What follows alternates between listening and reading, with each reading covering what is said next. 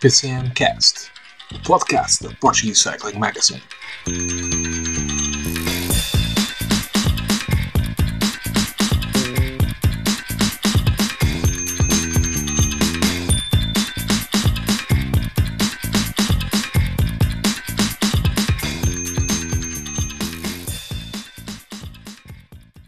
Olá a todos, sejam muito bem-vindos ao PCMcast, à terceira temporada. Estamos no nosso episódio 12, numa altura em que as clássicas se instalaram e uh, disputou-se este fim de semana uh, uma das grandes clássicas do uh, panorama internacional. Podemos também entrar no debate daqui a pouco se, se é ou não, se poderá ou não vir a ser um monumento, mas essa é uma, uma discussão mais lateral. A verdade é que no sábado disputou-se a Strada Bianchi e, uh, como do costume, despertou muita. Uh, despertou muito entusiasmo nos, nos uh, adeptos e também produziu duas corridas muito, muito boas, com um bocadinho à imagem do ano passado, com desfechos completamente diferentes. A corrida masculina decidiu-se com um ataque de longe, deste, este ano com com Thomas Pidcock a ser o protagonista, e a corrida feminina decidiu-se uh, ao milímetro, porque teve que haver um photo finish entre colegas de equipa uh, para decidir se era Demi Vollering ou Lotte Kopecky a, levarem para, a levar para casa o, o título da, da Strada Bianchi feminina. Uh, aqui para fazer equipa hoje comigo, Nuno Ferreira. Nuno, ser, ser muito bem-vindo. Uh, foi um. É, é, uma clássica, como vamos uh, sempre dizendo, que cada vez mais e mais desperta as paixões dos, dos adeptos que, que gostam de ciclismo. Sim, a Strada Bianchi tem proporcionado grandes espetáculos uh, nestes últimos anos e depois também aqui face ao palmarés dos vencedores temos tido e ao espetáculo que a, mesma, que a prova também tem proporcionado, uh, tem feito com que, e aquilo que estou a referir já há pouco na introdução, né, aquele debate sobre qual é que é o sexto monumento e se a Strada Bianchi poderá ser denominado ou não o sexto monumento no ciclismo, uh, havido à toa uh, nestes últimos dias uh, antes da realização da prova. O que é certo é que neste fim de semana, no sábado, tanto na versão feminina como na versão masculina, tivemos uh, dois grandes espetáculos. É certo que decididos de, de maneiras diferentes, como tu, tu referias, a questão do sprint no, na vertente feminina e no, nos homens, o, no, novamente, tal como já tínhamos tido em indícios anteriores, ataques de longe, mas esses mesmos ataques também têm sido ser sistematicamente ataques uh, muito, muito interessantes uh, esses ciclistas que acabam por atacar sem medo de arriscar, normalmente sempre associado a um, a um dos setores de Sterrato que temos ao longo da, da prova, mas uh, aqui a Strada Bianchi acho que é sempre um, um, um, dia que nós aqui amantes de ciclismo gostamos de, de, retirar para poder assistir, porque nos últimos anos é certo que pouco com estes ataques de longe por vezes a prova possa ficar mais decidida ou não, olhando o ano anterior ali com o Pogacar já tínhamos noção que, que, a prova pudesse ficar decidida, mas este ano, por exemplo, aqui na, na vertente masculina, acho que até ao fim, uh, até aqueles últimos quilómetros e até ao início da subida final, que quando vimos que o Pidcock tinha ali já com cerca de 25 segundos de vantagem, que a corrida estava decidida, no entanto, seja no, no, com um ataque mais longe ou até mesmo ali num sprint, como vimos na, na vertente feminina, tem sido uma prova que tem proporcionado grandes espetáculos, face também aos vários uh, setores de, de Sterrado, que são setores uh, emocionantes, uh, que eu gosto de assistir, e começa um bocadinho diferente também do que vamos tendo uh, noutras clássicas, noutras provas, acaba por incutir em nós, apaixonados de ciclismo, aqui esta emoção, né, e daí acho que é uma das provas que tem ganho notoriedade e tem correspondido, na minha opinião, uh, com as edições que têm vindo a suceder e até mesmo com os vencedores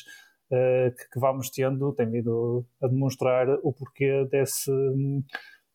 a crescer de, de, entusiasmo da parte aqui do, dos fãs do ciclismo por, por esta prova. Eduardo, a verdade é esta: uh, Strade, Strade Bianchi, desde 2007 no lado uh, masculino, desde 2015 no lado feminino, uh, é, uma, é um, foi um sucesso imediato, muito pelo que o Nuno uh, foi, foi referindo,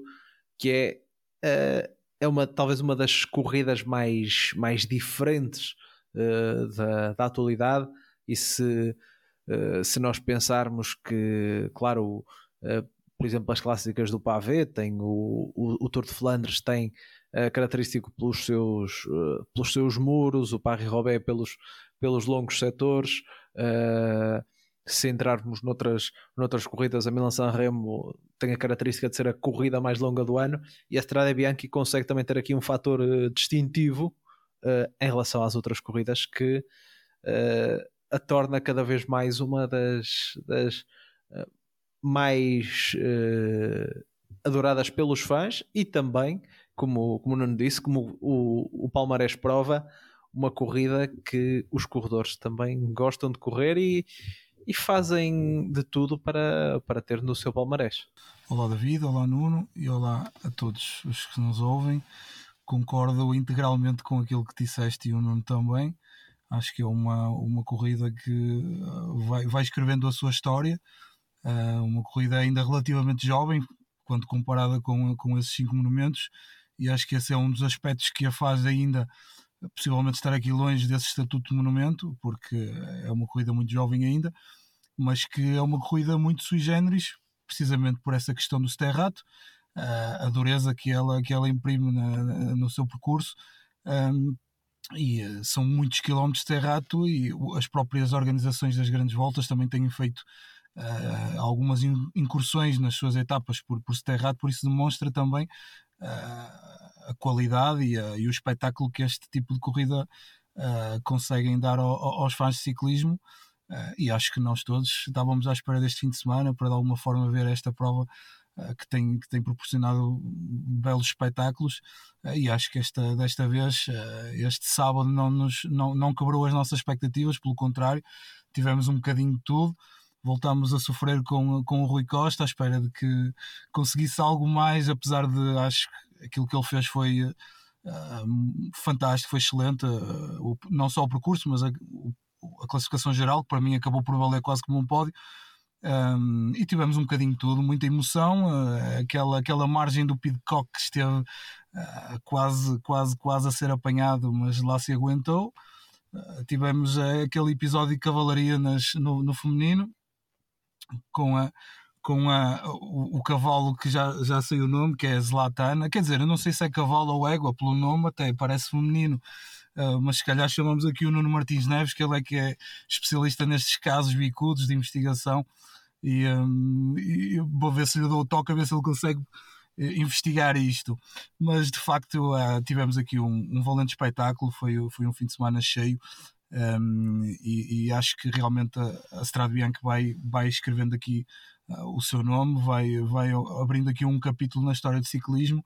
Um, essa questão de, também de, de, de, ser mais curta do que, do que os outros uh, monumentos também rouba aqui um bocadinho, talvez, de, de, de estatuto, mas nunca de prestígio, e, e de facto uh, os ciclistas tentam ter esta, esta corrida no seu palmarés, um, apesar de uh, agora no final e mais, mais próximo da, da, realização da prova no sábado, tivemos aqui algumas existências de última hora uh, para, para abraçarem outras corridas no programa, mas acho que tivemos uma start list fortíssima. Uh, e acho que no futuro uh, a Strade Bianca vai continuar a ter este, este estatuto e ainda mais, uh, e acho que é uma grande candidata nas próximas décadas a, a, a, vir a ser considerada o sexto monumento, mas isto depois encerra aqui um conjunto de, de, de, questões e de variáveis que podíamos discutir aqui noutro âmbito, eh, mas acho que é uma, uma corrida excelente. Eu, pelo menos, a Strade Bianca é daquelas que eu mais gosto um, e, e, acho que não, não defraudou as expectativas esta edição de 2023, tanto na, na, na vertente masculina como também na feminina independentemente do que da classificação que tenha e quem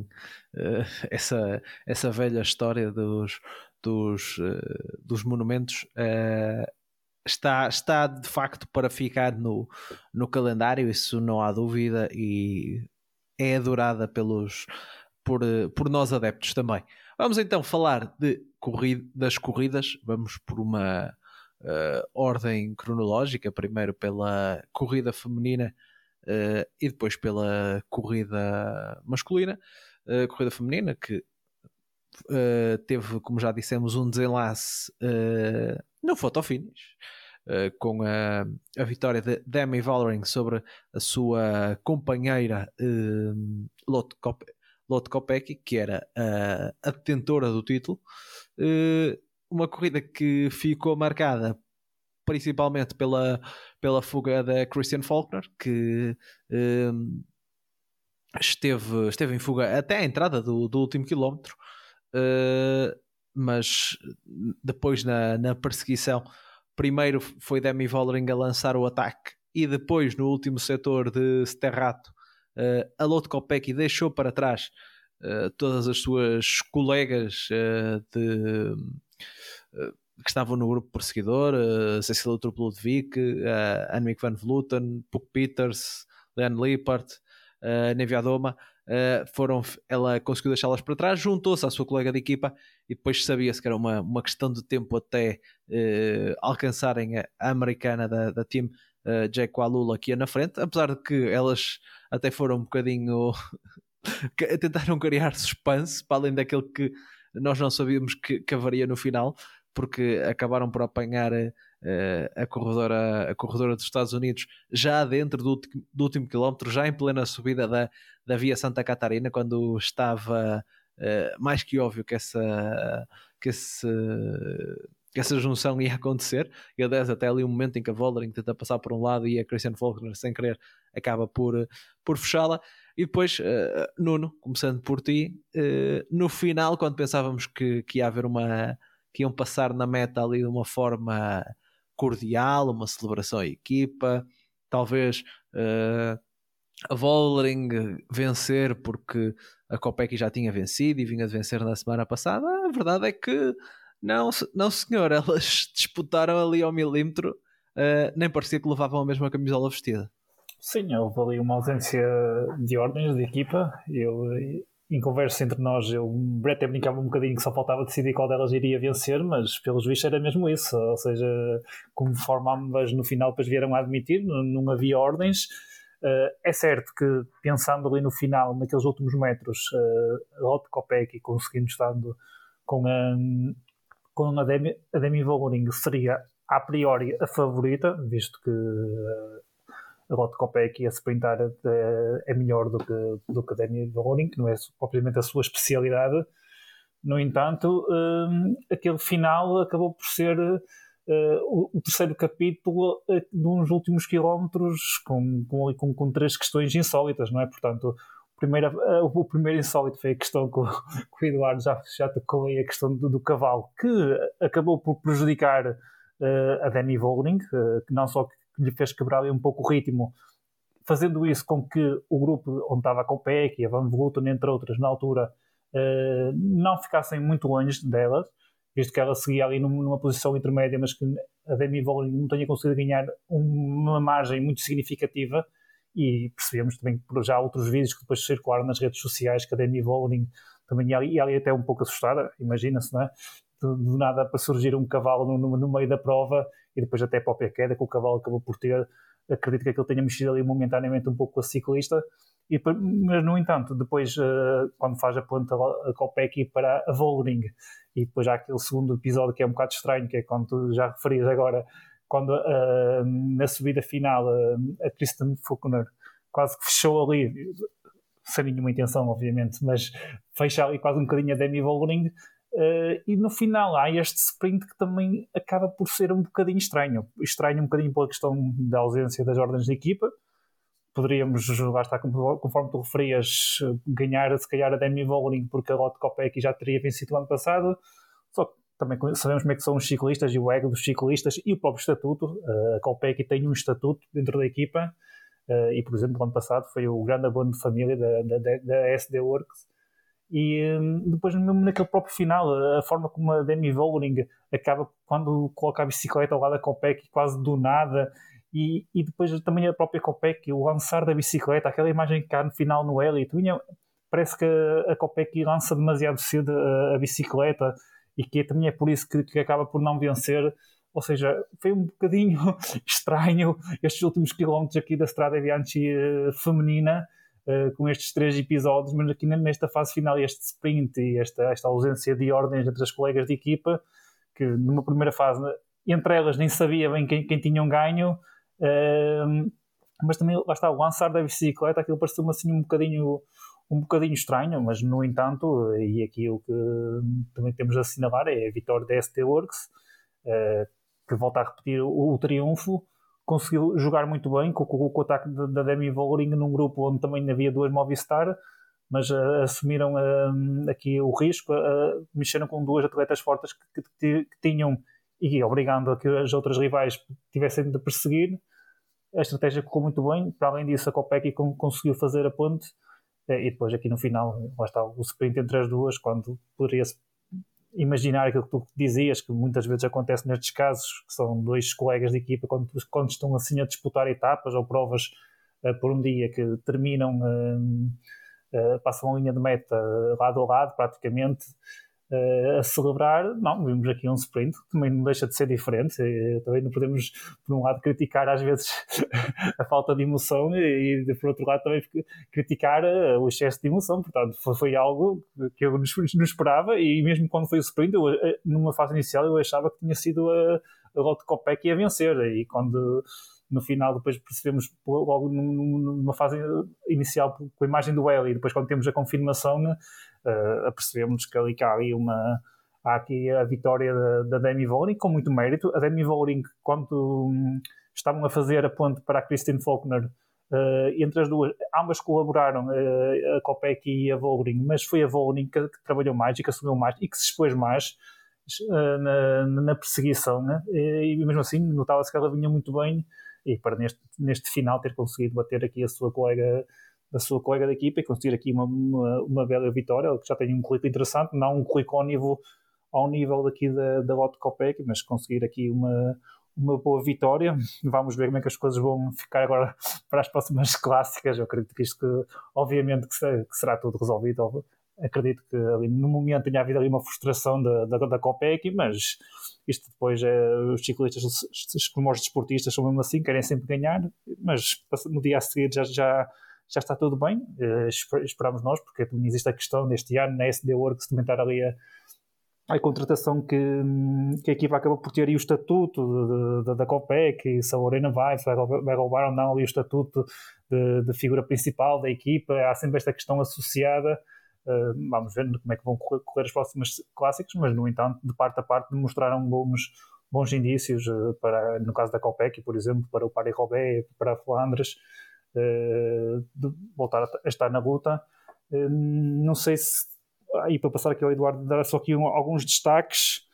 não falando nos, nos, nos, resultados óbvios, naquelas principais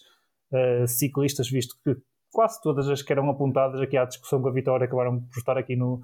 no top 10, mas obviamente aqui um, um destaque aqui para, para a Puck Peters, aqui para esta esta jovem corredora de, de 20 anos, que já, já falei aqui dela por causa do, do cyclocross, foi uma das protagonistas desta temporada e que na sua segunda prova apenas faz aqui um belo, um belo sétimo lugar, uh, perspectivando um, um futuro uh, absolutamente incrível e que depois também aqui para a corredora, aqui para, para a Georgia, aqui para da, da DSM, aqui a finalizar aqui um décimo lugar, ela também que é uma jovem corredora, foi a sua, primeira Strada Bianchi, 22 eh, anos, venho fazer aqui um quinto lugar na Omloop, portanto, também uma ciclista que lá está, desta nova vaga que também está e vai começar a surgir no, no pelotão feminino, uh, conseguiu aqui um resultado muito interessante e que também fez aqui uma boa prestação uh, na manhã de sábado. Uh, a pouco Peters, que vem ali um bocadinho como já tinha feito a sua, entre aspas, colega também da, do cyclocross, uh, Shirin Van Roy, que já no ano passado tinha feito uma bela época de estrada. Uh, a, Fem,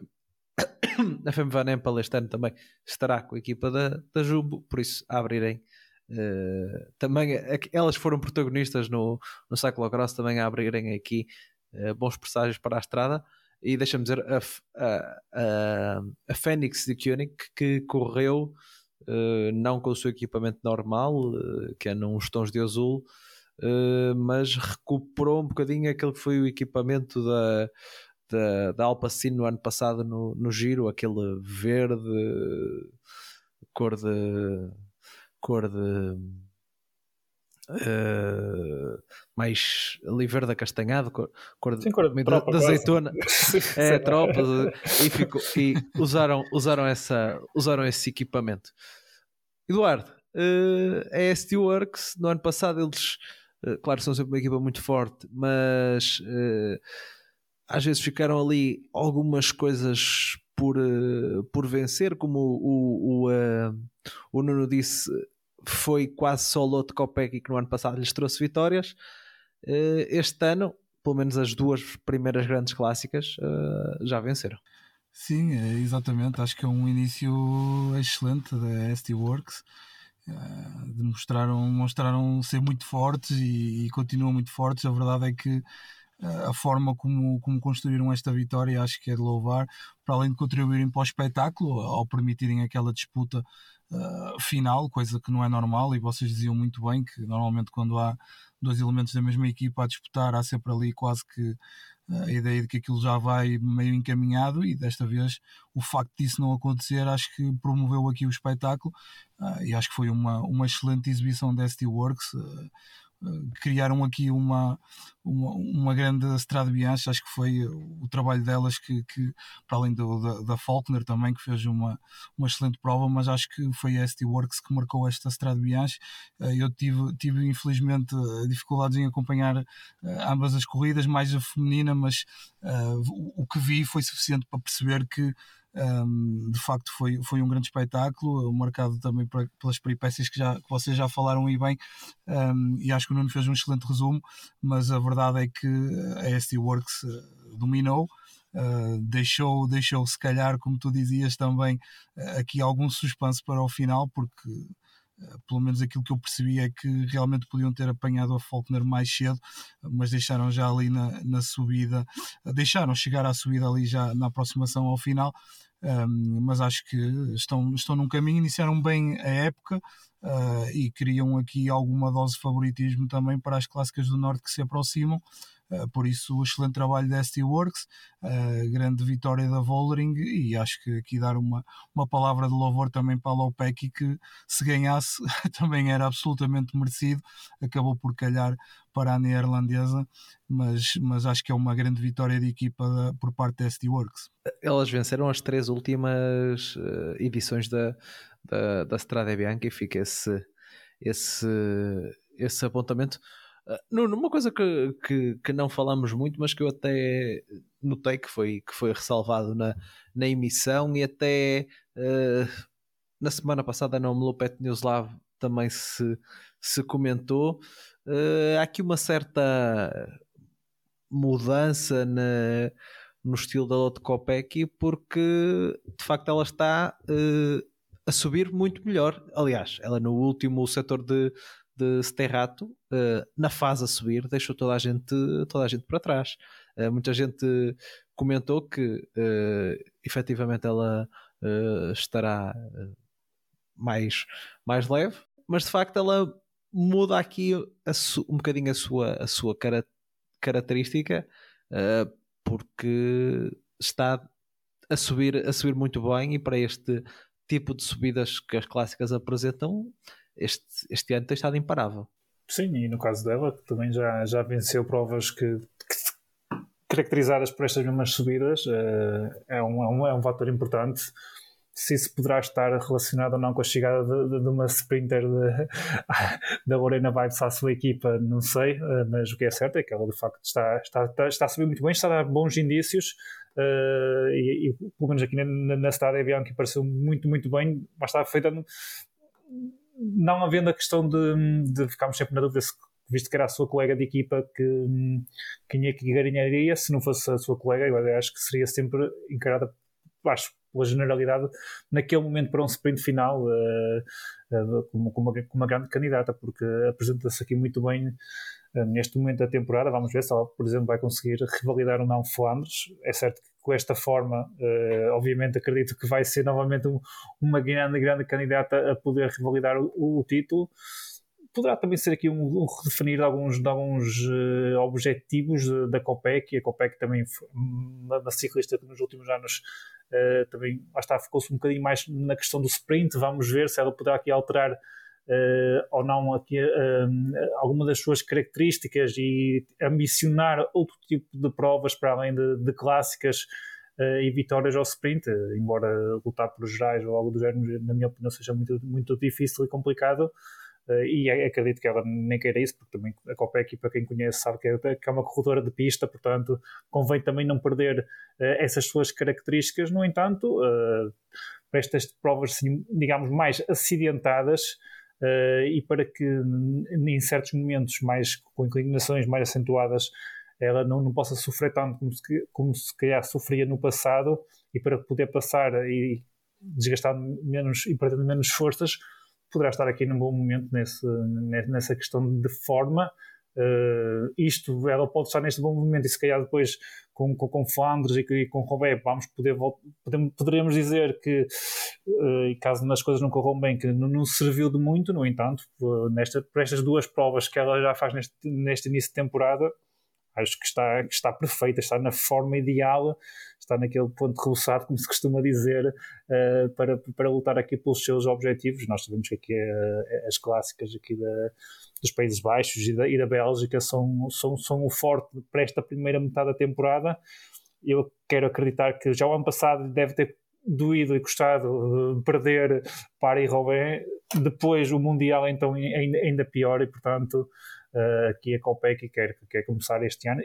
uh, da melhor forma e também acho que um bocadinho também para marcar, aqui a sua posição dentro da equipa. É o ano passado, conforme e durante a temporada passada nós falámos algumas vezes aqui a ST Works de, até fruto da, da reforma da Ana Van Bregen Uh, sofreu um bocadinho aqui com a ausência de uma líder, nomeadamente para lutar por provas e gerais, provas por etapas. Foi um pouco a Copec que andou aqui a, a salvar, entre aspas, a equipa e um, com, com, a, com a chegada da Lorena Vibes aqui para, para o sprint, a própria Copec, e também acho, eu quero marcar aqui uma posição que é continuar a dizer que é uma, é uma das figuras de proa da equipa e estes bons resultados de início de temporada uh, aparentam mostrar que a Copec está cá para contarmos com ela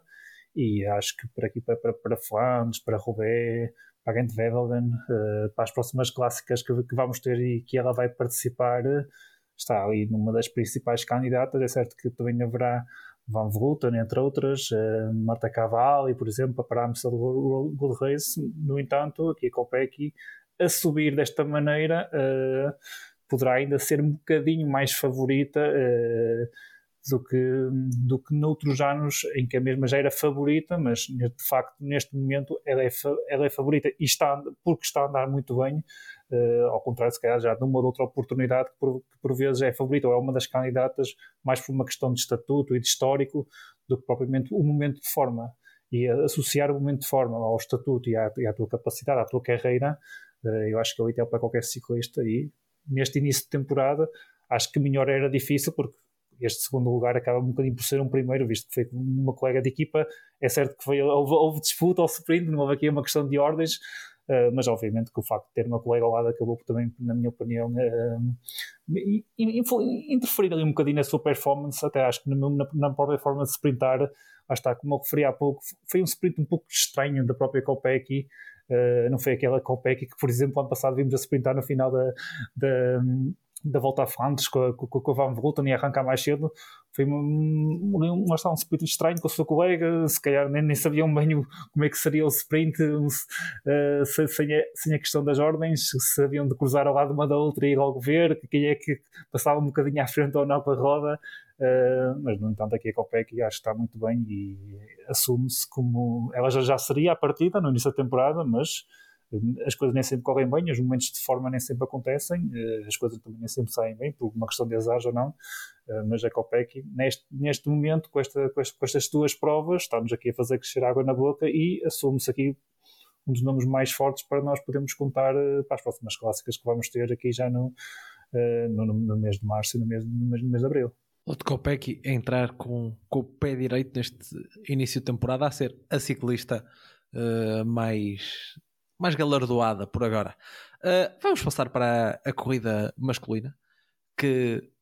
tal como no ano passado teve um vencedor com um ataque de longe, mas Eduardo, desta vez com um enredo um bocado diferente, porque tu já falaste um bocadinho, um bocadinho lá atrás na tua introdução. Uh, Tom Pidcock uh, atacou, se não me engano, com o Baggioli e com o Betiol. O Betiol que acabou por ter uma, uma queda nada bonita uh, e uh, ficou, teve, teve que abandonar, mas está tudo bem com ele. mas foi uma queda, uma queda dura. a verdade é que o corredor da, da Ineos depois conseguiu isolar, andou ali algum tempo com o Demarchi mas durante vários quilómetros uh, o grupo perseguidor, que levava entre outros o Rui Costa, o Tish Benuto, o Attila Walter, o Moritz Madouas, uh, andou ali num, num jogo do gato e do rato entre eles e podemos dizer que deixou escapar o, o, o Tom Pidcock que certamente parecia que ia, que ia ser alcançado, mas uh, depois até teve tempo para entrar descansado no último quilómetro, celebrar uh, e uh, talvez, diria eu, em termos de ciclismo de estrada, a sua melhor vitória da carreira? É uma, uma questão que eu já vi ser colocada aí em alguns órgãos de comunicação social se esta teria sido melhor ou maior que a, que a do Alpe d'Huez no ano passado. é uma bela questão, eu ainda, ainda não maturei a resposta, Uh, mas numa, numa primeira análise diria que sim, que esta foi a grande vitória, porque eu acho que foi uma vitória época de Tom Pidcock, uh, um ataque uh, fortíssimo, precisamente no mesmo setor de Sterrato que o Pogacar atacou na, na, edição de 2022, mas uns quilómetros mais atrás que o esloveno. tivemos aqui uma, uma corrida muito animada pela fuga do dia, com o Alessandro De Marchi eh, com o Sven Erik Bistrom e com o jovem espanhol da, da Movistar, o Ivan Romeo. Uh, foi uma, uma grande exibição do nosso Rui Costa, uh, a dar aqui continuidade a um início de época que, em que ele demonstra ter uma, uma frescura e uma motivação aqui digna de um jovem de 20 anos, não é? E, e a fazer-nos novamente vibrar com a possibilidade de uma grande conquista. Eu diria que, e tu já estavas a abordar esse tema, mas se o, se o grupo tivesse trabalhado mais objetivamente em alcançar o Pid, Pidcock, que ele esteve tecnicamente absorvido, não é? Porque 9 segundos, nenhum de nós achava já que, que ele não ia ser apanhado, mas a verdade é que, é que o Pidcock conseguiu manter-se e nessas, nessa altura as possibilidades do Rui Costa, na minha opinião, eram elevadas. Uh, ainda assim, acho que foi um excelente resultado do Rui Costa e, como eu disse no início, uh, apesar, de, apesar de ter sido um quarto lugar, acho que tem o sabor de um pódio. Uh, e o Rui Costa foi novamente, e acho que como já é conhecido o seu perfil, muito inteligente a ler a corrida, acho que deu resposta nos momentos-chave uh, e houvesse mais contribuição da parte do grupo perseguidor, uh, se calhar as coisas tinham resultado de outra forma. vi também aqui alguma descoordenação na estratégia da Jumbo Visma, principalmente quando ali o Attila Walter, no, numa subida duríssima, eu não sei se foi no penúltimo ou no antepenúltimo setor de Sterrato, ah, mas saiu do segundo grupo perseguidor e, e levou na sua roda uh, o Queen Simons e o, e o Moritz, ah, que pelo menos o Moritz é sempre um potencial candidato à vitória e tinham ficado para trás uh, e, e parecia-me que já não teriam pernas para lá regressar, mas essa atitude do Walter, que depois até causou aqui um, um esbracejar do Benuto por mais de uma vez, um, que ainda ficou possivelmente mais aborrecido com o húngaro uh, quando ele começou a atacar o grupo na aproximação já a Siena e numa altura que até se ia percebendo que, que já não tinha a frescura nem, nem tão pouco a capacidade explosiva de outros homens do grupo, inclusive é o próprio Benuto, colega de equipa. Um, e, eu penso que realmente essa estratégia, é, aliás, não foi estratégia, foi falta dela. Uh, essa, essa atitude do, do, do, Walter pode ter aqui diminuído um bocadinho as hipóteses do Benuto. Eh, depois também eh, um Matthew Van Der Poel que eu acho que não correspondeu ao, ao enorme favoritismo que, que, se depositava nele, uh, apesar de um ou outro ataque, não pareceu estar ainda uh, na, na, melhor forma, principalmente ali pela incapacidade em responder aos ataques dos homens mais perigosos, principalmente na fase decisiva da corrida. Parece ter sido algo surpreendido até nesses momentos, e depois nunca conseguiu encontrar o grupo certo para impor um ritmo que valesse uma, aqui uma perseguição mais séria aos grupos que se formaram à frente. Finalizou em 15, ali a cerca de 1,45 do Pidcock, mas eu apontava aqui para algumas curiosidades que eu fui aqui uh, verificando em alguns sites, principalmente aqui o, Italy 24, um, que diz que apesar do benefício de melhores condições em termos de vento e do bom estado do próprio Sterrato, o Pidcock foi dois minutos mais rápido que o Pogachar em 2022 a fazer o percurso entre o setor onde, atacou e a meta, eh, isto numa distância de cerca de 54 km. Nos últimos 25 km, o Pidcock utilizou menos 15 segundos que o, que o Pogachar. Eh, o Pidcock, que inclusive restou aqui o, o recorde no setor do, do Monte uh, Sainte-Marie, uh, com, uh, que tinha 11 km e meio e fez em 20 minutos e 12 segundos um, e foi cerca de 51, mais, 51 segundos mais rápido que Pogachar em 2022. Uh, Pidcock foi também igualmente mais rápido em todas as rampas principais do percurso desta Estrada Bianche. Um, obviamente não quero com isto e nem quero com esta análise uh, estar aqui a, a, dizer que a vitória do Pidcock foi mais ou menos brilhante que, que a do Pogachar, até porque uh, eu diria que a situação de corrida foi diferente, visto que a liderança do, e, a, e a própria vitória do Pogachar no ano passado nunca esteve em causa em qualquer momento da corrida, principalmente desde que se isolou, desde que se isolou, mas um, ao contrário do que aconteceu este ano com o Pidcock, como disse há pouco, esteve a escassos 9 segundos de ser alcançado, uh, e o que naturalmente o obrigou a meter mais gás, uh, mas isto acho que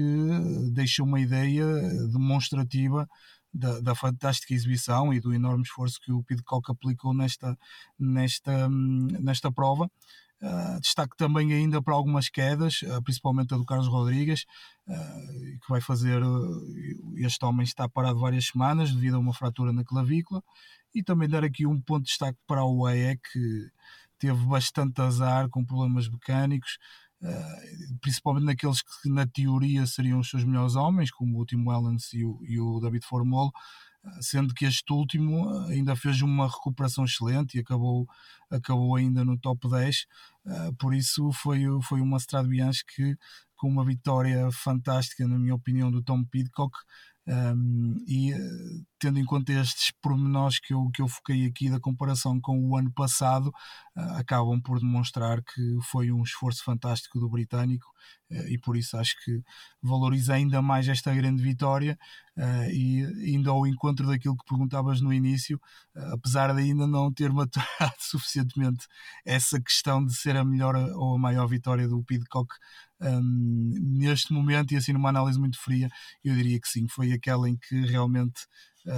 eu acho que ele já não tem de mostrar nada, já não tem de provar nada, mas eu acho que o Pidcock continua numa trajetória ascendente. Acho que o Pidcock ainda tem muito para ganhar e tem, os seus melhores momentos ainda, ainda estão aí pela frente. Uh, eu, pelo menos, cada vez gosto mais do Pidcock e acho que esta Strade Bianche é, um, é, é mais um ponto neste caminho uh, do Pidcock e na sua carreira que, que vai alcançar um palmarés muito rico, na minha opinião. Uma prova também que vir à volta ao Algarve uh, compensa, porque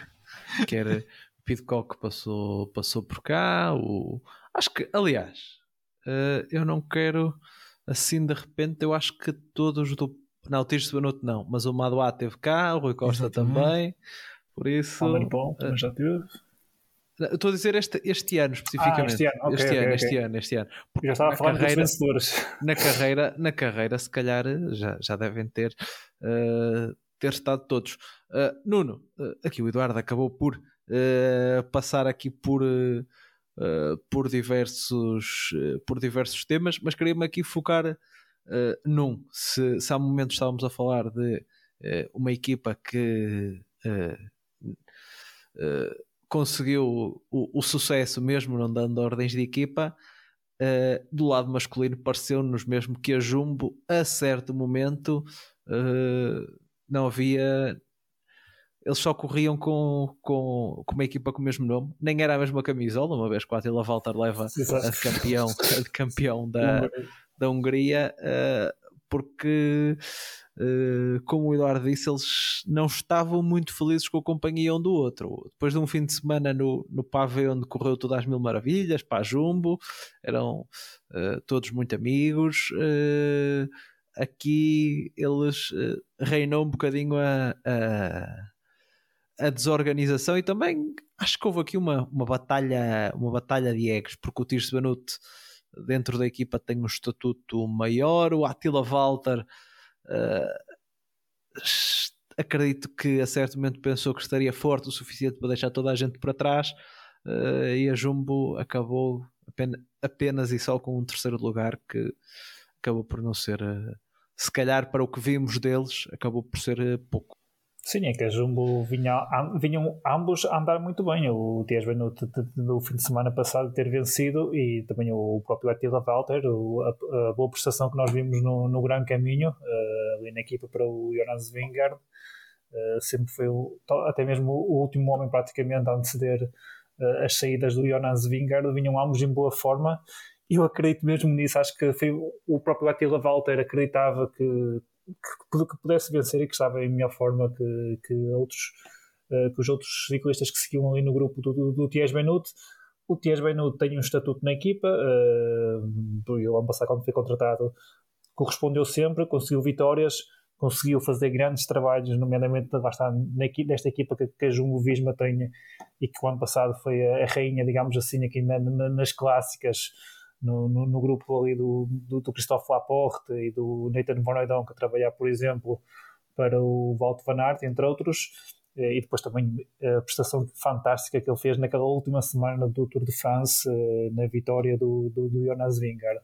Eh, acho que foi aqui um bocadinho, um bocadinho aqui também aqui foi uma ausência de, de, de ordens de equipa, mas um bocadinho ao contrário. No setor feminino foi a ausência de ordens para, para ver quem ganhava. Aqui foi, não, não possivelmente não houve aqui um, o dizer, neste caso o Attila Walter, que para não fazer a ponte, porque estaria a levar consigo uh, outros ciclistas importantes e, e quando estava a fazer a ponte, uh, o próprio Attila Walter, ele acaba por, por, por levar outros, outros, ciclistas para discutir a vitória, visto que o Tiesj Benuto estava com o Rui Costa e com o Valentin Manduace e, e depois levou o Queen Simmons, o próprio Pedro Bilbao, acima de tudo o Moritz, que acho que o grande, a grande questão e a irritação do Tiesj Benuto foi o Moritz, eh, porque o Moritz, por exemplo, naquela aproximação eh, à subida final da Via Santa Catarina, poderia tentar ali alguma coisa. E depois até acho que é, acaba por ser essa aproximação, que nós vemos ali a irritação do Tias Benut uh, nesse penúltimo setor de Sterrato, que mesmo depois do último setor, quando há pouco o Eduardo me referia, quando eles terminam a cerca de 9, 10 segundos uh, do Tom Pidcock, e acho que acreditávamos todos que o Pidcock, mais quilómetro, menos quilómetro, provavelmente até, até no início da subida pudesse ser apanhado, voltou a acontecer aquilo que depois acontece muitas vezes, que se calhar se o Attila Volta não tivesse feito a ponte, não, não estariam no grupo dois jumbos Vismas, e como é óbvio, uh, estando dois jumbos Vismas no grupo, os uh, outros corredores quiseram e que eles assumissem pelo menos um deles trabalhasse mais, e, e o que aconteceu foi que ficaram ali todos um bocadinho entre olhar uns para os outros. Se fosse só um grupo de três, entre o Rui Costa entre o Valentin Madoaz e o, e o Tias Benuto, eu acredito que os três fossem colaborar eh, e os três colaborando, que conseguiriam alcançar eh, o, um, o Tom Pidcock, neste caso, lá está, aconteceu que acontece muitas vezes nas clássicas e que, e que eu e nós aqui já repetimos algumas vezes que eh, começam os jogos, começam a pensar na vitória, querem se poupar o máximo possível, sabemos que a subida da Via Santa Catarina é uma subida muito complicada, uh, no, no, final, depois de, de, uma longa distância, como é óbvio, começam a pensar nisso e quem vai à frente costuma sempre beneficiar com isso, e voltou a ser o caso. Concordo, e acho que houve aqui uma falha da parte da estratégia da Jumbo, que não é normal uh, acontecer, seja em provas de clássicas ou provas por etapas. A Jumbo costuma ser fortíssima aqui na, na estratégia, no, na, na, definição de um plano. Uh, é um erro que não estamos habituados, poderá ser um erro que surgiu um bocadinho, como forma, eh, tu me perguntavas com a questão aqui de uma luta de egos, por um lado o Ties Benuto quer aproveitar as oportunidades em que o Walter Van Aert e o Aporte, por exemplo, não estão presentes, por outro lado o Attila Walter que está a andar bem, também quer marcar uma posição na equipa, ele que também é um reforço e nós sabemos que os reforços gostam sempre de conseguir a sua vitória para, eh, de certa forma, ficarem um bocadinho mais relaxados uh, e ter uma, uma época mais tranquila e já, já marcar aquela posição de já ter conseguido uma vitória com a nova equipa e beneficiando e isto juntando tudo ao facto de a Jumbo também para esta prova não ter vindo aqui com os seus líderes uh, no início da semana já se sabia que, que Walt Van Aert não, não, não iria estar presente mas quer a Attila Walter, quer a Tias Benuto, neste momento, temos que ser honestos, são um bocadinho, entre aspas, gregários, embora chamar gregários a Tias Benuto e a Attila Walter, conforme nós vimos esta, a, a, prestação que eles tiveram aqui na Cidade Aviantes, quase parece um crime, mas eu acho que aqui na Jumbo, para a questão das clássicas, o Walter Van Aert, quando já, quando já estiver em forma, dentro de alguns dias, o próprio Christophe Laporte e o Dylan Van Barle, uh, estão um bocadinho uh, acima e o que eu acho que acabou aqui um bocadinho por, por acontecer foi uma ausência de ordens aqui da equipa naquele momento, não sei se também no próprio carro eles acreditavam que o Attila Walter conseguiria fazer a ponte e deixar toda a gente para trás uh, e, e nos, que nos estivessem muito confiantes no, no, no embora o Ties Benut já tenha vencido e vinha de vencer uh, no fim de semana passado e também estava em boa forma e depois, lá está, não havendo aqui, se calhar, aqui alguma, alguma ordem de equipa, o que houve foram dois, foi dois ciclistas a pensar um bocadinho mais em si do que na equipa, a quererem mostrar, um, mostrar-se aos, aos, responsáveis a querer marcar aqui também uma, um bocadinho uma posição dentro da equipa e aproveitar também a ausência, lá está, dos nomes que eu falei, para, visto que nos próximos, nas, próximas provas também temos que ser honestos, não é muito expectável que ambos, pelo menos à partida, uh, sejam o plano A ou o plano B da equipa. Isto não significa que, com o decorrer das próximas provas que vamos ter, nomeadamente destas clássicas do mês de março e abril, não possa surgir a oportunidade e que eles venham até conseguir uma importante vitória, uh, mas não é expectável assim à partida, visto que estamos a falar de uma super equipa, da, na minha da melhor equipa que nós tivemos na temporada passada, seja em clássicas, seja nas, grandes voltas eh, e portanto eles também querem, quiseram aqui um bocadinho marcar um bocadinho de posição e conseguir uma vitória que seria fantástica, vencer a Strada Bianchi, eh, pensando um bocadinho mais neles e também na oportunidade dos líderes daqueles ciclistas que têm um bocadinho o estatuto acima deles de não terem, não terem estado aqui na Strada Bianchi e, eh, e queriam aqui conseguir o seu momento. Eu creio que foi um bocadinho mais isso que se passou é certo que a Jumo falha aqui um bocadinho ali, acho que não devia ter definido, devia ter, se, para aquele grupo fazer a ponte para o Rui Costa, eh, para o Madoaz e para o Tias Benut, tinham que ser os outros ciclistas, nomeadamente o Moritz, a trabalhar, uh, mas não nunca o Attila Walter, porque nós vimos que foi literalmente o Attila Walter uh, que os rebocou, entre aspas, os outros com ele, e depois, claro, daí a frustração do, do, do. No entanto, não acredito que isto vai interferir muito para a própria Jumbo no, no, nos, nos, próximos dias, como é óbvio, isto será algo de, análise, mas isto nas próximas provas e nas provas mais importantes, eu acredito que tanto o Attila Walter como o Tias Benuto, lá está, terão de, de, trabalhar e terão de cumprir regras para outros líderes uh, e, e, outros ciclistas que têm um bocadinho mais de estatuto uh, na hierarquia aqui da Jumbo internamente para as provas das clássicas. Foi então um, apenas um, um mal menor. Eu não me acredito, no fundo, eu não me acredito que se, se fosse um Walt Van Aert ou se fosse um Laporta ou um Van Barle a estar no lugar do Ties Benut, que o Attila Walter tivesse feito aquilo. É isto que me quer dizer. Olha, Nuno, e nosso amigo Vanderpool foi uma estreia na época ainda. Uh, uh, como o Eduardo disse, ele tentou ali uh, meio que repetir a fórmula de 2021 uh, quando, quando venceu, porque houve ali um setor onde ele arrancou uh, e parecia que pronto, tinha, tinha descolado, tinha levantado voo para, para mais uma vitória, mas foi só fogo de vista porque ele arrancou e rapidamente os adversários conseguiram ir buscá-lo e a verdade é que foi um ainda foi, foi um início uh, tímido do, uh, do Vanderpool neste ano. Sim, foi um, um, início tímido. Eu acho que o Vanderpool, um bocadinho agora como, como, vai, como vai acontecer com o Walter Van Aert no, no terreno, acho que ainda, ainda, ainda vão precisar aqui de alguns dias de competição para voltar a recuperar e atingir aqui uma,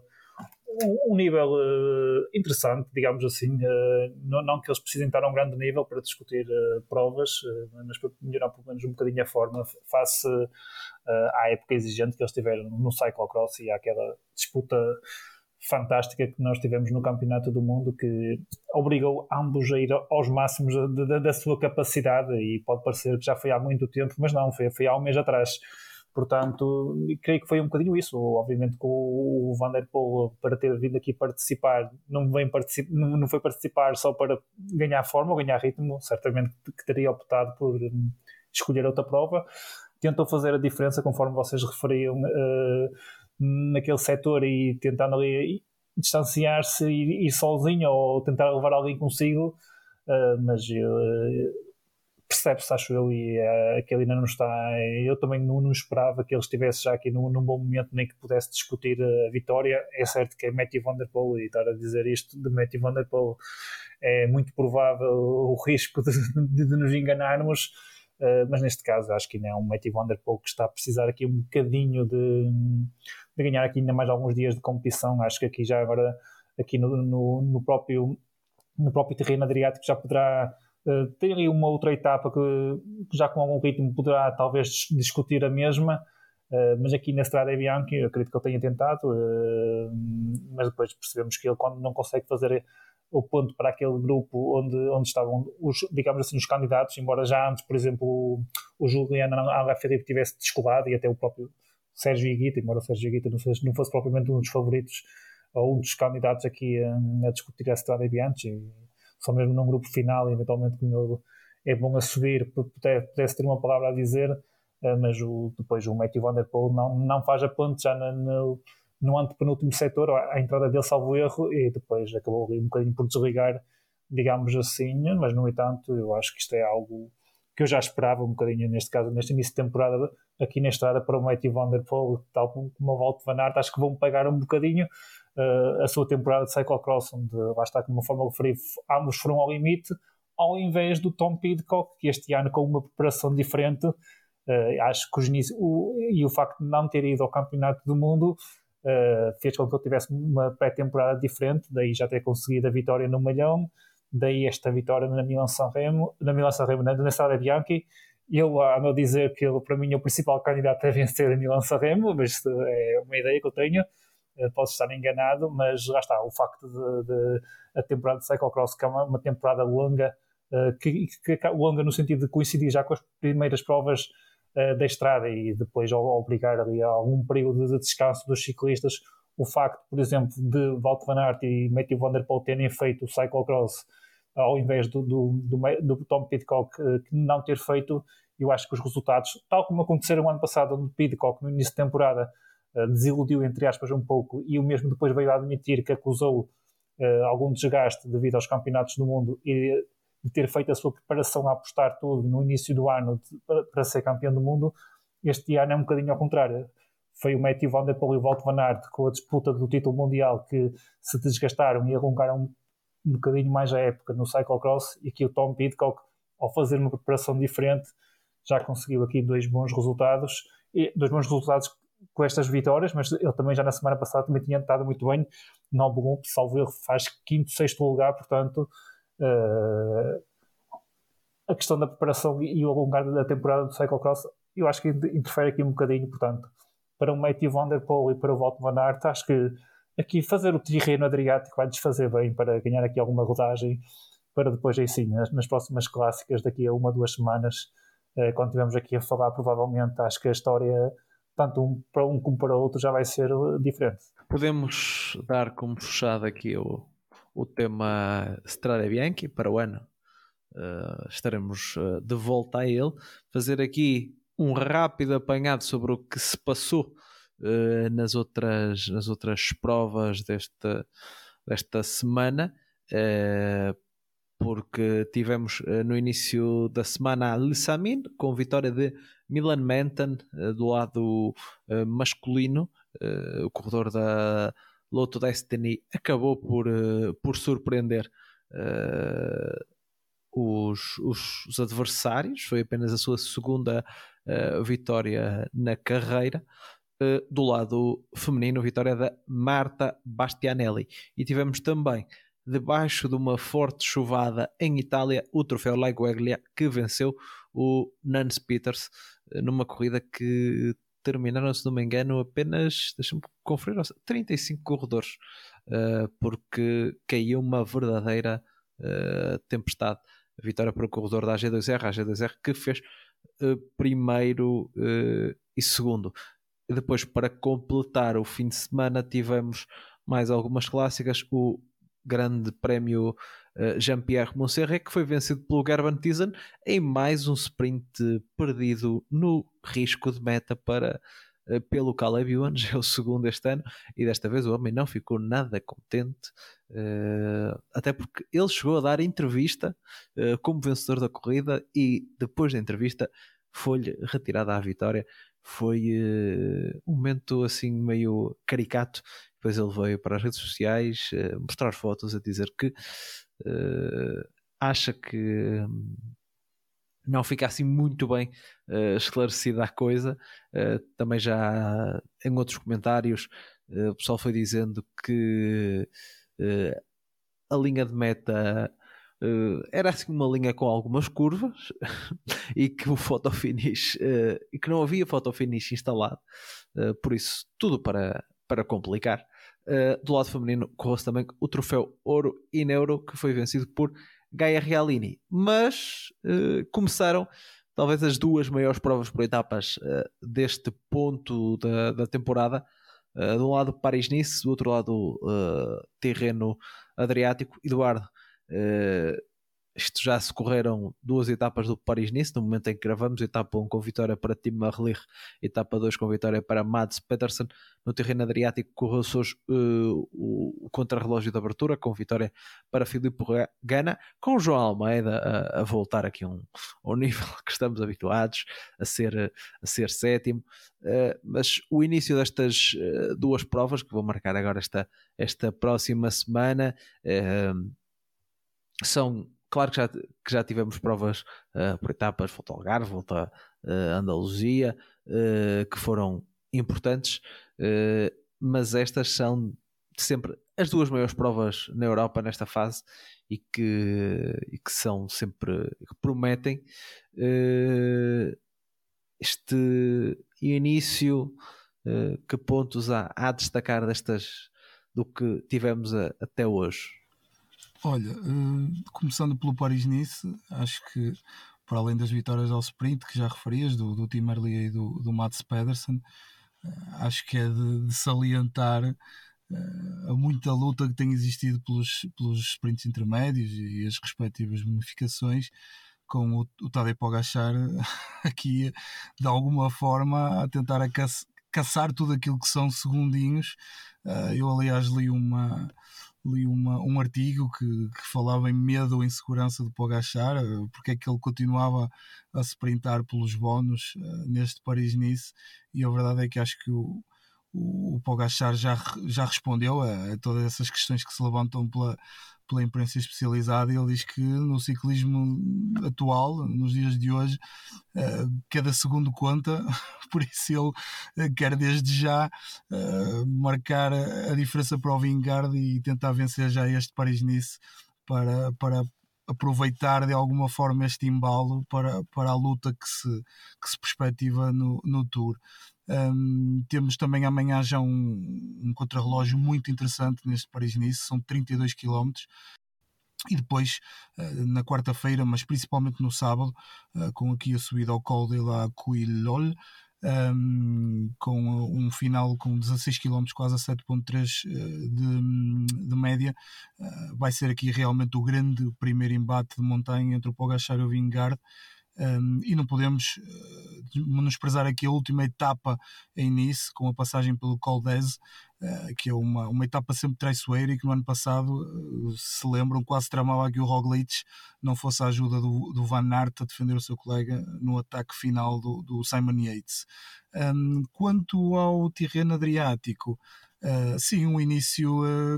uma, um contrarrelógio que foi marcado por muita chuva uh, durante grande parte da prova sendo que depois na parte final eh, e com a melhoria das condições começaram a fazer-se melhores tempos e acho que isto este pormenor também da, da, da, condição meteorológica acabou por ter muita influência naquilo que foi uh, a classificação. Uh, alguns dos especialistas uh, ficaram aquém das expectativas precisamente devido à intensa chuva e à estrada perigosa e eu acho que acabaram por não arriscar naquelas condições. realmente eu cheguei a ver alguns vídeos e a coisa estava muito feia Um, o João Almeida poderá de alguma forma ter beneficiado desse aspecto. Uh, não fiquei 100% uh, convencido. Uh, gostaria que tivessem todos nas mesmas condições para aferir realmente da, da, capacidade e de uma eventual melhoria do João Almeida. Vou esperar para ver ao longo da semana num terreno adriático, como sabemos, é duríssimo e amanhã e depois já temos aqui etapas muito perigosas, principalmente se mantiverem estas condições meteorológicas, com muita chuva e vento mas quinta-feira e principalmente sexta, com a subida a Sarnano Sasso Teto, com 13 km a 7,3%, uh, teremos aqui os dias decisivos para, este terreno adriático. Uh, e depois também no sábado temos aqui uma etapa muito estranha, também com muito sobe e desce, poderá marcar aqui alguma diferença na fase decisiva da prova, uh, mas temos aqui muitos e bons candidatos e de facto o João Almeida, apesar de ter ficado aqui atrás do seu colega de equipa, o, do, do Brandon McNulty, eh, acabou por ser dos melhores dos candidatos à geral. Eh, vamos ver se esta diferença que ele acabou por marcar aqui face a outros candidatos eh, vai fazer, vai fazer entre aspas, diferença no final Uh, mas acho que temos aqui um, um Paris-Nice e um terreno Adriático com tudo para ser espetacular uh, e para ver em que forma estão aqueles que são os ciclistas que vão à procura da vitória nas grandes voltas e acho que este Paris-Nice e o terreno Adriático são um excelente barómetro de início da época para ver uh, em que forma estão estes ciclistas. Falaste do contrarrelógio do Paris-Nice, contrarrelógio que será coletivo e tem a, a particularidade uh, de uma mudança nas regras, que normalmente, se não me engano, é o quinto, é o quinto corredor que, que se decide, que se toma o tempo da equipa, uh, mas aqui será ao primeiro, por isso é de esperar que se vejam aqui algumas uh, uh, táticas diferentes. Vamos ver o que é que. Será que vai alguém sozinho? ou, ou, um ataque do líder no, no, último, no último quilómetro pode ser uma, uma possibilidade. Algo, Exato, poupa-se algo... fica o, o contrabaixo todo a poupar-se e depois no final vai sozinho. Pode ser algo, algo do género, pode ser uma, uma, uma possibilidade. Vai ser, vai ser engraçado ver o que é, é interessante, que, é interessante. O que é que, o que é que se produz. Uh, mas uh, acho que era, era mais engraçado se no final tivesse uma, por exemplo, se fosse um último quilómetro a subir, acho que ficava, ficava mais, mais concordo, giro. Mas ainda assim vai ser, vai ser uma, uma coisa nova para vermos. E Eduardo, quando falavas da, do tempo que o Pogacar tentava ganhar, também pode sim. estar aqui uma, uma aqui. justificação. Porque, porque a Jumbo tem aqui sim, sim. no contra-relógio.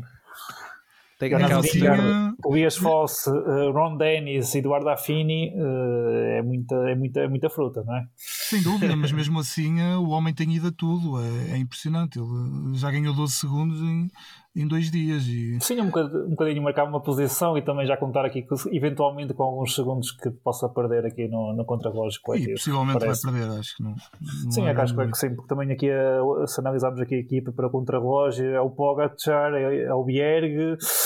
e depois nenhum dos outros é propriamente um especialista no contrarrelógio. Portanto... Eu não sei, não sei se com esta questão do, do último que se pode haver uma tática de, por exemplo, de como não tens que preservar ninguém.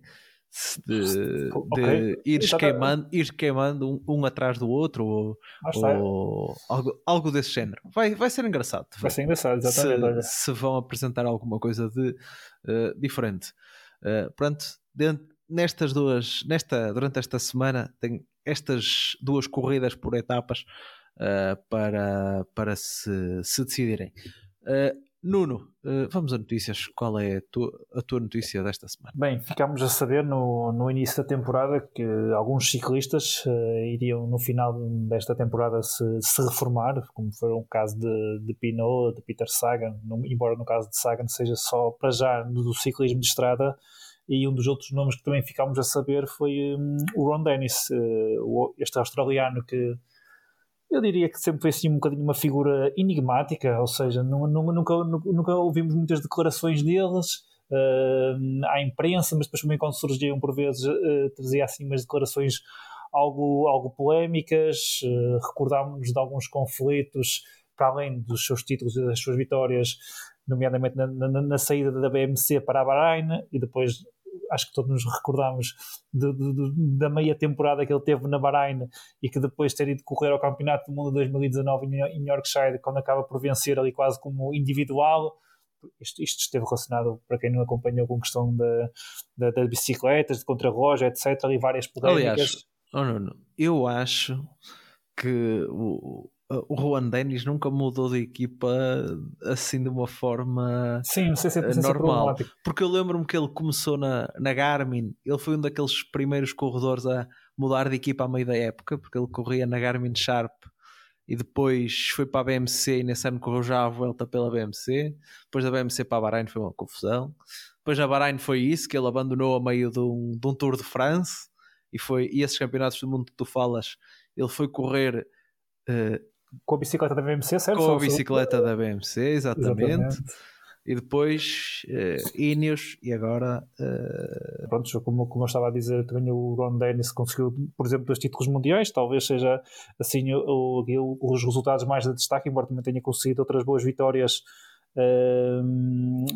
em algumas provas, nomeadamente quase todas por, por contrarrelógio. Uh, ele, ele, ele, fez aqui, deu uma pequena, uma breve entrevista aqui durante o, durante o Grande Caminho, uh, onde falou aqui sobre a sua retirada e sobre a sua ambição para esta temporada.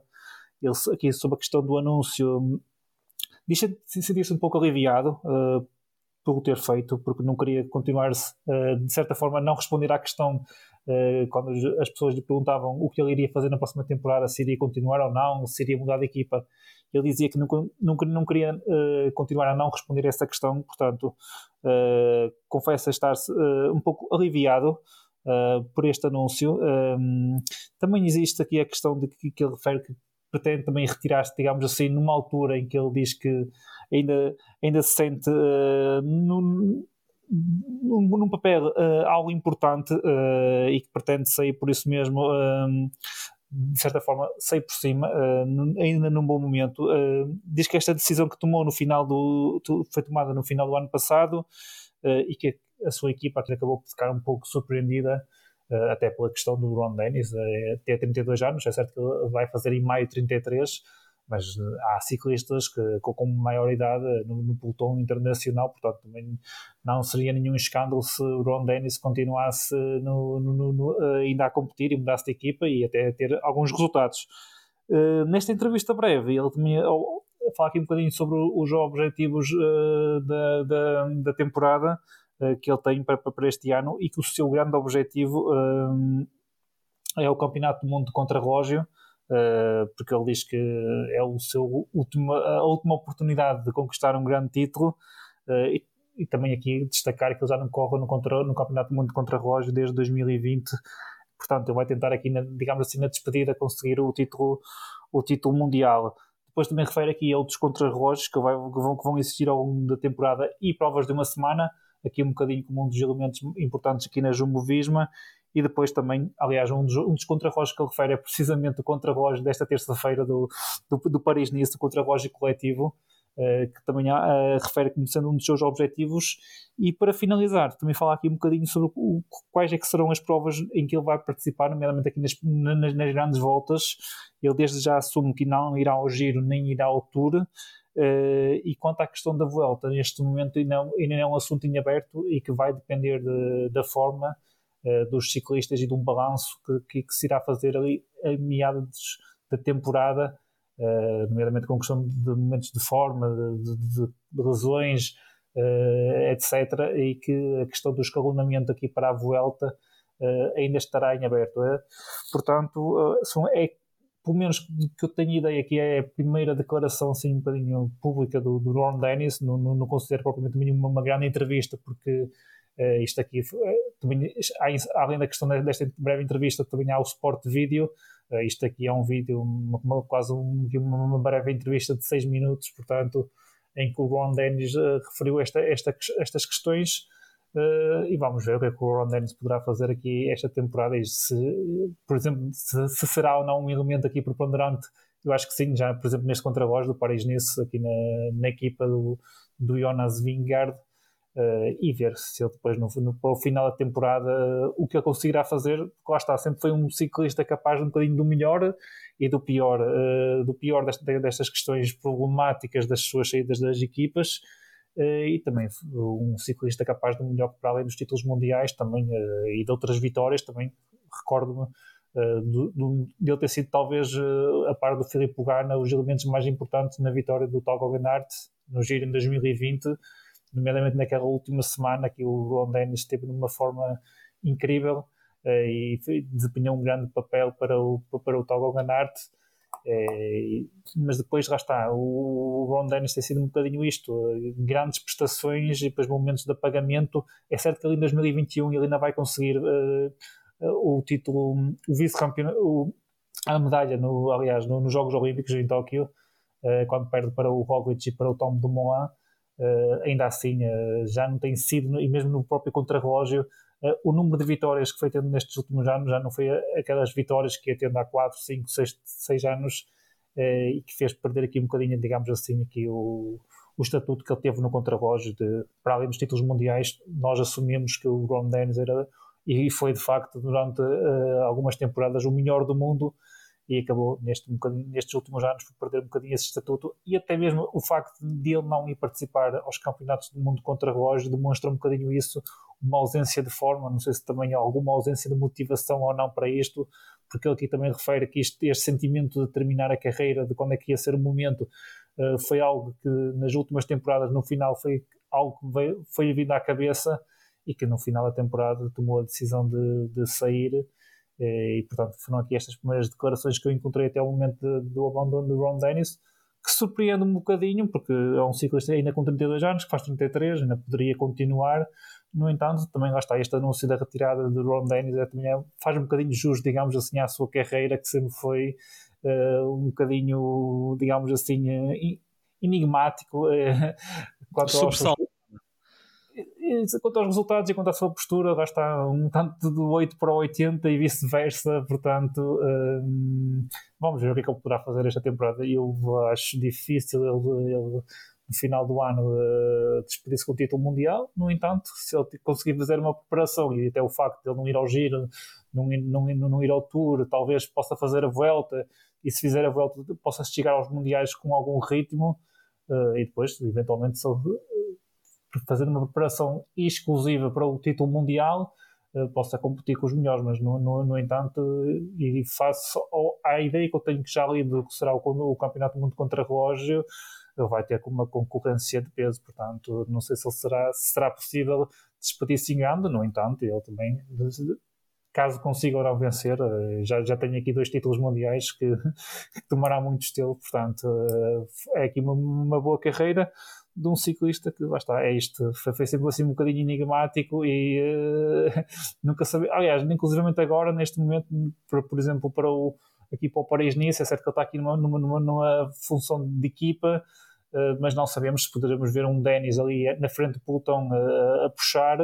ou um Ron Dennis, se calhar quase a descolar à primeira dificuldade, sem sequer ter sido chamado, chamado ao trabalho, não é? Eduardo, Uh, para ti, quem é que. Qual é a tua notícia desta semana? Olha, David, trago uma notícia uh, um bocadinho fora do âmbito da nossa análise habitual, que é o ciclismo profissional. Um, é uma, um artigo da Cycling Weekly que fala num, num protesto que houve uh, em Londres uh, e é fazer do ciclismo uma escolha diária segura. Centenas em protesto por um ciclismo mais seguro para as mulheres em Londres. Uh, ativistas percorreram a capital inglesa com pedidos para que o ciclismo seja mais seguro para as mulheres. Um, centenas de ciclistas participaram neste evento, que passou por vários pontos importantes da cidade de Londres, um, e de acordo com um artigo da BBC, os organizadores do protesto explicaram que as mulheres são desencorajadas a andar de bicicleta devido à falta de trajetos seguros, condução automóvel perigosa e assédio. Uh, o autarca de Londres, Sadiq Khan, pediu mudanças e disse que queria que as mulheres se sentissem seguras onde quer que estivessem em Londres e que se deve continuar a eliminar as barreiras com que as mulheres e as meninas se deparam na bicicleta um, e que estão a fazer tudo o que é possível para aumentar esse nível de segurança. Destas ações uh, destacam-se a, a, construção de centenas de quilómetros de ciclovias novas ou algumas reparadas, uh, isto no, no pós-pandemia. Introduziu-se introduziu ainda o programa de e-bikes da Santander Cycles e concluiu-se o trabalho para tornar mais seguros alguns dos cruzamentos mais perigosos da capital. Uh, o evento foi organizado para coincidir com a, aproximação do Dia Internacional da Mulher e foi realizado graças ao empenho das mulheres da London Cycling Campaign, em cooperação com a Londra Biciclete Clube, que é este, este último composto por membros da comunidade turca curda uh, de Londres, uh, e pronto, empenharam-se nesta organização. Um, Segundo alguns dados, menos de um terço das viagens de bicicleta de Londres são feitas por mulheres, apesar de estas representarem 51% da população. Um, o diretor ou a diretora um, do grupo LCC Women's Network disse que, uh, como mulheres de várias origens, sabe, sabemos que viajar de bicicleta de forma barata e independente pode aumentar-nos a confiança, melhorar a saúde e aumentar a nossa liberdade. Estamos aqui pela falta de itinerários seguros, pela, condição, pela condução perigosa e pelo assédio às mulheres que circulam de bicicleta e ainda muito mais. Precisamos que o uso da bicicleta se torne uma escolha segura e diária. Por isso, uh, da minha parte, e sendo que ao gravarmos este episódio estamos aqui a dois dias de 8 de março, uh, e também para finalizar, desejo um feliz, dia um feliz dia da mulher para todas as mulheres e principalmente que ninguém se esqueça que não é preciso existir um Dia das Mulheres para que elas sejam tratadas com respeito admiração e principalmente a igualdade que merecem, o que lamentavelmente, por vezes, acho que é esquecido por alguns energúmenos desta sociedade, mas uh, vale a pena por quem uh, reconhece a importância da mulher um, e, no fim de tudo, somos todos iguais. E deixa-me dizer, Nuno, uh, Eduardo, desculpa, quando agora que nos aproximamos do, do Dia da Mulher também, uh, que uh, muitas vezes se esquece uh, a origem deste, deste dia, mas que vem de um, um movimento trabalhista que foi uma, uma, um grupo de mulheres que trabalhava numa fábrica que fez um, um protesto e dentro da fábrica, quando elas estavam a protestar, houve um incêndio que que vitimou as, as protestantes e daí assinalar este dia, por isso só para ficar isso registado. E já que falamos em, em Dia da Mulher, um, um, abraço para, entre aspas, para a nossa, Paula Ferreira Lobo, um beijinho também para ti. Uh, por isso, despedimos-nos, uh, voltamos, voltamos para, para a semana, uh, já com as decisões de Paris-Nice e terreno Adriático. Uh, isto é, eu não sei se o terreno Adriático já vai ter acabado quando na próxima na próxima segunda-feira. Mas pronto, é, é todo, todo, o rigor, todo o rigor uh, que, que, estão habituados neste, neste, neste podcast. Acho que acaba exatamente na, na segunda-feira. acaba na segunda, sim. Acaba exatamente na segunda. Ou seja, quando na nós estivermos a gravar, já vamos saber quem, quem, uh, quem venceu. Uh, por isso, amigos, até à segunda. É sempre um gosto ter-vos ter desse lado. Uh, um abraço e continuem a seguir a Portuguese Cycling Magazine e o PCMcast.